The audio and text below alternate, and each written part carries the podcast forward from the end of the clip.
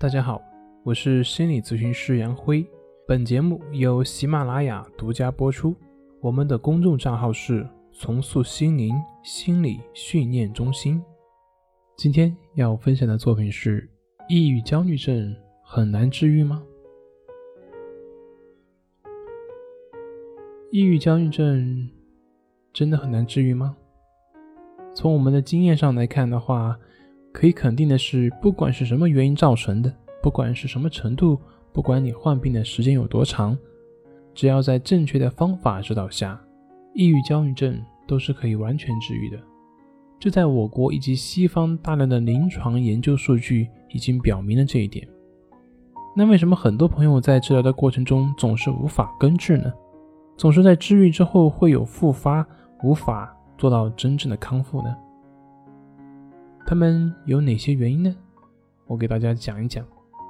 第一个就是缺少永不放弃的精神。我们都知道，抑郁的一个典型症状就是会有绝望感，而且心理治疗的起效时间相对会比较晚。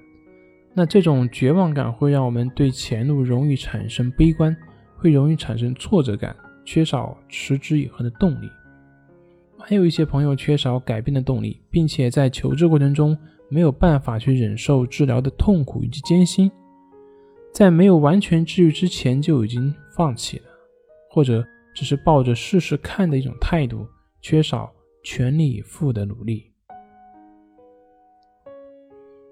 第二个就是寄希望于外界，自己不去尝试，自己不愿意面对。要知道，敢于尝试是成功的第一步。在抑郁的状态下，我们往往会缺乏行动力，回避社会交往，不愿意去面对现实生活，并且可以安慰自己说：“正是因为抑郁焦虑症，所以我不能去面对社会。”于是自己就能够心安理得地处于在消极状态下，回避现实，寄希望于自己的症状好了，那么就能怎么怎么怎么样。其实我们所不知道的是。正是因为这种逃避的行为，才会让你找不到出路。如果只是寄希望于让别人帮你，而不是自己为自己的人生负责，那么不管如何治疗、如何调整，你都很难有完整的效果。第三个就是不停的去网上或者是书上跟自己的症状、跟自己的治疗对照。我们都知道，三人成虎，人言可畏。去网上或者书上了解自己相关的状态，固然会让你获得相关的一些知识和了解，但同时，由于你自身对于所了解的知识缺少辨识能力，很难区分哪些对自己真的有益，哪些是自己需要的。同时，还有一个明显的弊端，就是会让你去自我对照，会给你形成一些负面消极的暗示，会对你产生一些负面消极的影响。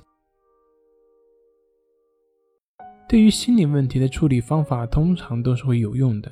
比如说，我们所说的关系法，一般要到一到两个月之后才会有明显效果。那么，在康复训练的过程中，虽然有专家老师的心理疏导以及方法的指导，但是还是会有一些困难的。